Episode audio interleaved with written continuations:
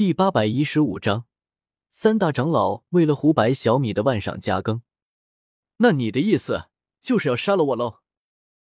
冰原闻言，脸上带着一丝冷笑，手中已经凝聚出了一根冰魄，准备拼死一搏了。错了，你这么可人的小美人，我怎么会狠心杀你呢？我要你做我的女人，只要你做了我的女人，就自然不是外人了。萧邪摇了摇手指，轻笑道：“我曾对不灭天发誓，此生不嫁，若嫁便只嫁一人，天下盟主。”冰原闻言微微一愣，随即直视着萧邪的眼睛，一字一句道：“小美人，你觉得以我的实力，加上御灵团，区区一个天下盟主的位置，难道还不是我一句话事情吗？”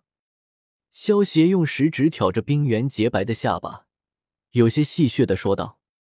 冰原瞥了一眼被萧邪用小型尾兽玉打穿的树林。看着萧邪的目光，顿时柔和了不少。以萧邪的实力，想要当天下盟主，的确是易如反掌。那你是天下盟主，我又能得到什么呢？丁原双手勾住萧邪的脖子，好像撒娇一般的问道：“你自然便是天下盟主的夫人了。而且我这人向来都喜欢当甩手掌柜。如果你愿意的话，这天下的势力交给你来打理。”也未尝不可。萧协一手托住冰原的翘臀，一手勾起冰原的玉腿，凑到他的耳边轻语道：“冰原闻言，美眸之中闪过一道亮光，在萧协的嘴唇之上亲吻了一下，伸手轻抚萧邪的脸颊，露出一丝娇媚的笑容，道：‘那你可要说话算数哦。本帝说话自然算数。’”萧邪微微一笑，低头朝着冰原的小嘴应了上去。十分钟之后，萧邪这才抬起头，看着嘴唇有些红肿的冰原，笑道：“圆圆，我们现在还是先去呼寒族大寨吧。”“好，不过让我先控制了这两个家伙再说。”冰原给了萧邪一个风情万种的媚笑，扭着翘臀。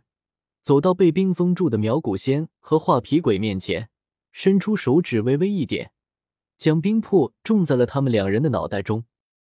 参见主人。一解除冰封，苗古仙和画皮鬼便单膝跪地，恭敬的的朝着冰原行了一礼。起来吧，我们走。丁原摆了摆手，走到萧邪身旁，挽住萧邪的手臂。带着萧协朝着呼韩族大寨的方向赶了过去。穿过这片树林之后，迎面而来的便是一阵刺眼的阳光。萧协下意识的眯起了双眼，看着前方一望无际、被白雪覆盖的冰雪平原，眼中闪过一丝惊讶。这呼寒族的大寨，并非是建造在地面之上，而是在地面之下。如果不是亲眼所见，很难想象这冰天雪地之中，竟然还有这么一处温暖的地下洞穴。萧协走到呼寒族大寨的入口处时，看着下方的熔岩池之后，有些感叹道：“这呼寒族大寨建立在地下，加上这里面又有一个巨大的岩浆池，所以虽然地面上寒风凛冽，但是这地下的洞穴之中却还是非常暖和的。”别惊讶了。跟我来吧，我带你去见一下三族的大长老。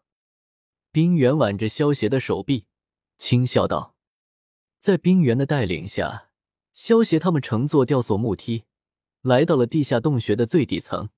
这呼寒族大寨越往下越温暖，所以住在最下方的人身份也是最高的。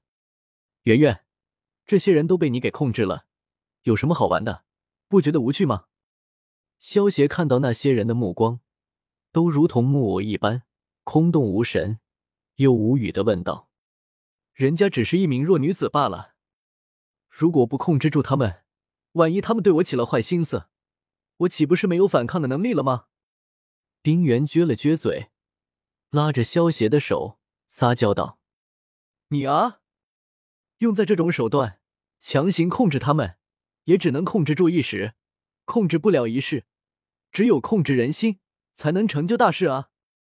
萧协见到冰原装柔弱，有些好笑的捏了捏他的脸蛋，用这种手段强行控制别人，为自己效力，短时间之内的确有很大的效果，但是如果想要永久的收服，还必须要有更高的手段才行。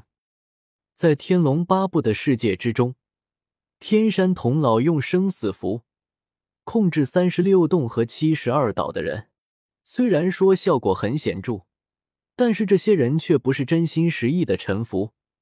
只要找到机会，他们就会毫不犹豫的反噬。如果不是由于虚竹的误打误撞，恐怕天山童姥就要被吴老大那些人给直接碎尸万段了。他们三人便是三族的大长老了，分别是呼寒族的不阴长老、烈日族的骊山长老和凌风族的木人长老。丁原带着萧协来到三大长老的所在处，给萧协一一介绍道：“他们三人被你用冰魄控制着，有什么意思？还是解除了吧。”萧协见到三大长老目光呆滞的模样，有些无奈的摇了摇头，右手一挥。手中传出一阵无形的震荡波，将三大长老脑子中的冰魄直接给震碎了。冰魄被震碎之后，三大长老便脱离了冰原的控制，也恢复了神智。虽然不阴长老他们恨不得直接出手杀了冰原，不过一时之间，他们也不清楚萧协和冰原之间的关系，所以也不敢轻举妄动。不阴。骊山凌风，多谢公子相救。不阴长老他们三人对视了一眼，点了点头，朝萧协行了一礼，道：“举手之劳罢了。三位长老不必多礼。”萧协摆了摆手，一只无形的大手将不阴长老他们三人毫无反抗之力的扶了起来。不阴长老他们感受到这股强大的内力之后，心中一惊。暗自庆幸一声，还好他们刚才没有轻举妄动，否则就算他们三人联手，恐怕也不是萧协的对手。冰原见到萧协直接出手，驱除了三大长老脑中的冰魄，心中既是震惊又是不满。不过他也没有多说什么。如今三大长老已经脱离了他的控制，如果不是萧协的原因，恐怕三大长老已经联手对付自己了。三大长老联手的话，冰原还真没有把握打赢他们。毕竟当初控制三大长老的时候，冰原也是采取各个击破的政策。